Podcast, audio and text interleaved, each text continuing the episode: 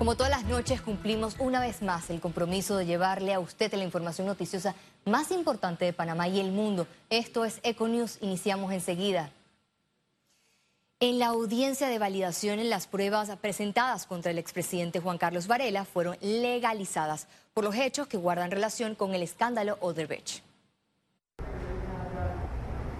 El expresidente Juan Carlos Varela no compareció a la audiencia, pero envió a su equipo legal, quien pidió la reprogramación del acto con la defensa del exministro Carlos Dubois y el representante de Jaime Lazo, también ausentes. La Fiscalía eh, va a continuar realizando actos de investigación. Nos encontramos en una fase de investigación preliminar donde el Ministerio Público tiene la obligación de recabar todo aquel elemento de convicción. Estamos hablando de una situación de investigación. Él todavía no está imputado y por ende no debe comparecer. En la audiencia bajo reserva no hubo imputados. La validación se centró en información de las cuentas bancarias de los señalados. Si nosotros estamos denunciando, yo creo que lo menos que podemos nosotros es estar presentes para ver que nuestra denuncia está fundamentada. Varela está rehuyendo eso que se va a hacer en este momento, la validación de todos y cada uno de los elementos de convicción que ha recogido la Fiscalía. En una carta titulada Los hombres inocentes no huyen, el exmandatario Varela agregó que todo se trata de un esfuerzo mediático de intereses poderosos con vínculos con la corrupción. Félix Antonio Chávez, Econius.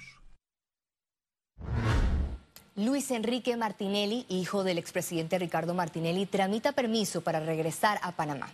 Mediante una nota a Cancillería, el abogado Luis Eduardo González solicitó autorización para que su representado Luis Enrique Martínez Linares, su esposa e hijos puedan regresar al país en un vuelo humanitario mediante un vuelo privado que aterrizaría en el aeropuerto de Albrook, el aeropuerto Scarlett Martínez en Río Hato o cualquier otro aeropuerto panameño. Están a la espera del aval del Ministerio de Salud. El secretario general del PRD aseguró que la cúpula partidista desconoce los detalles de la destitución de la exministra de Salud, Rosario Turner. Afirmó que a la ex titular del MINSA también le tomó por sorpresa su separación y están a la espera de una explicación por parte del mandatario Laurentino Cortizo. Sí quisiéramos tener la oportunidad en su momento de hablar con el presidente de la República para entender eh, a qué se debió el cambio eh, de la ministra Turner eh, en este momento tan crucial.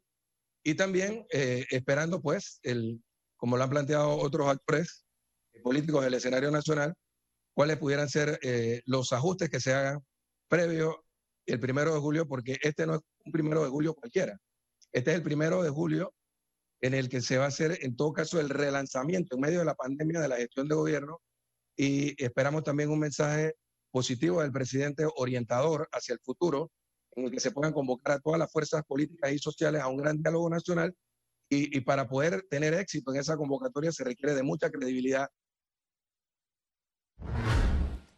Los cambios en el gabinete del presidente Laurentino Cortizo generan expectativas por el desenvolvimiento que tendrán los nuevos ministros en medio de la crisis por el coronavirus. En nuestro país Rosario Turner salió como ministra de Salud, al igual que Inés Amudio en el Ministerio de Vivienda y Marcoa Concepción en el MIDES.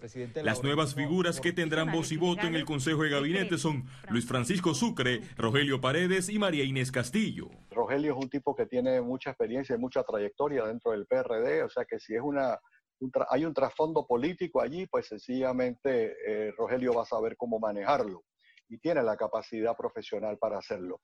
En el caso de la ministra Turner, yo creo que todos perdimos, pierde el país con la salida de la ministra Turner. En el pronunciamiento, el mandatario no aclaró si la salida de Turner fue por renuncia o por despido. Definitivamente va a haber un hueco con la ausencia de la ministra Turner. La ministra Turner era una persona comedida y era una persona que inspiraba confianza.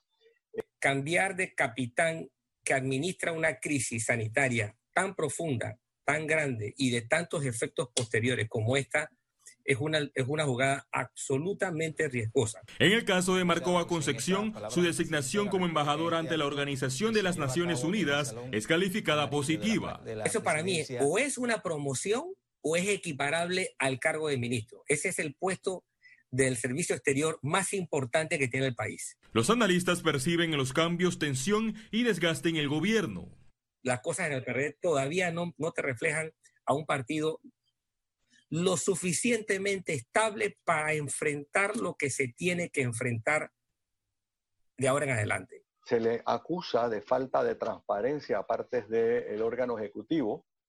Eh, y no solamente, o sea, estoy hablando de varios temas, estoy hablando, fíjense que todo empezó con las computadoras, después el gel, después eh, los, los respiradores. El próximo primero de julio, con el inicio del segundo periodo gubernamental, el presidente Cortizo dará a conocer, en medio de las críticas, el plan para la reactivación económica alineado al nuevo gabinete. Félix Antonio Chávez, Econius. El nuevo ministro de Vivienda y Ordenamiento Territorial, Rogelio Paredes, negó la existencia de tensiones en el gobierno de Cortizo tras los cambios en el gabinete. Aquí lo que hay son eh, ideas, eh, son posiciones, son eh, de cambios de, trinchera y ahora el presidente de la República también decidirá a dónde va uno u otro. yo, no, yo no lo veo de esa manera. Lo que hay que buscar es un partido que, que se alinee junto con los intereses de la, administración, que debe ser lo mismo, y, y también la Asamblea que pueda jugar su papel en coordinación con el Ejecutivo. El gobierno instaló Consejo Consultivo de Salud cuya tarea principal será la de fungir como organismo asesor del presidente Laurentino Cortizo en las estrategias para continuar la lucha contra el COVID-19. Este Consejo Consultivo está integrado por los doctores Francisco Sánchez Cárdenas, el doctor Jorge Medrano, el doctor Camilo Alén, el doctor Enrique Mendoza, el doctor Enrique Lau Cortés y la doctora Eira Ruiz, quien actuará como la secretaria técnica de este equipo asesor del presidente. Por otra parte, el Ministerio de Salud, en este caso, depositada la confianza en estos momentos en mi persona, mantenemos el equipo de asesores técnicos que estará trabajando directamente con el despacho superior. Panamá superó este martes el récord y registró 1.007 casos nuevos de COVID-19. Más detalles a continuación. En las últimas 24 horas, Panamá reportó 29.037 contagios por COVID-19, con una cifra récord de casos de 1.007. El informe detalló que 826 pacientes se encuentran hospitalizados, 140 en cuidados intensivos, mientras que 686 se encuentran en sala. Hay 14.800 recuperados clínicamente y la cifra de fallecidos se elevó a 564. Hace escasos minutos, familiares del exboxeador Roberto Mano de Piedra Durán confirmaron que la leyenda del boxeo mundial dio positivo al COVID-19. Más temprano se había manifestado que había sido hospitalizado por un cuadro viral. El cuatro veces campeón mundial de boxeo cumplió 69 años el pasado 16 de junio. Economía. La Asociación Panameña de Ejecutivos de Empresa, PEDE, eligió este jueves a su nueva Junta Directiva 2020-2021. Elisa Suárez fue electa la nueva presidenta del gremio empresarial tras recibir 355 votos. Tras la proclamación de la nueva junta directiva, el gremio reafirmó su compromiso de seguir haciendo incidencia en el acontecer nacional y mantenerse a la defensa del sector privado, la libre empresa y el desarrollo económico social del país. El ministro de Comercio e Industrias informó que en tres semanas podría estar listo el plan para reactivación de las MIPIMES.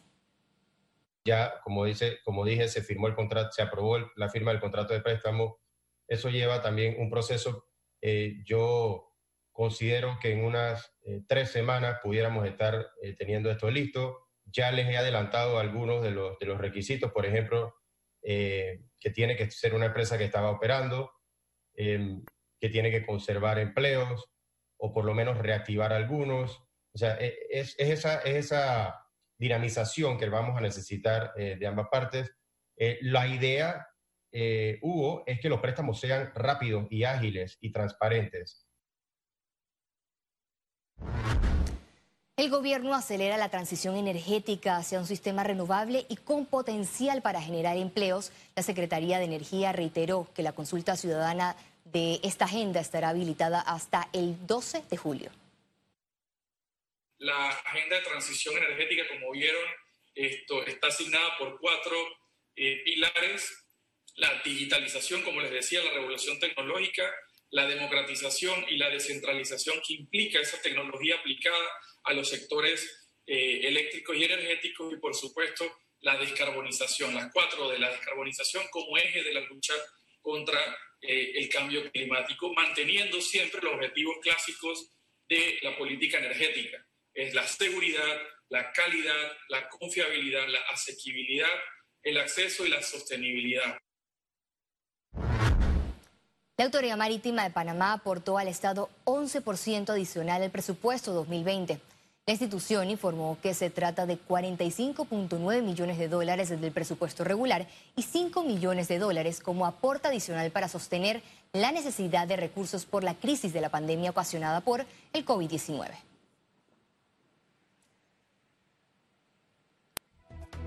Al regreso internacionales y recuerde si no tiene la oportunidad de vernos en pantalla, puede hacerlo en vivo desde su celular a través de una aplicación destinada a su comodidad. Es Cable Onda Go, solo descárguela y listo, ya venimos. Quédese con nosotros.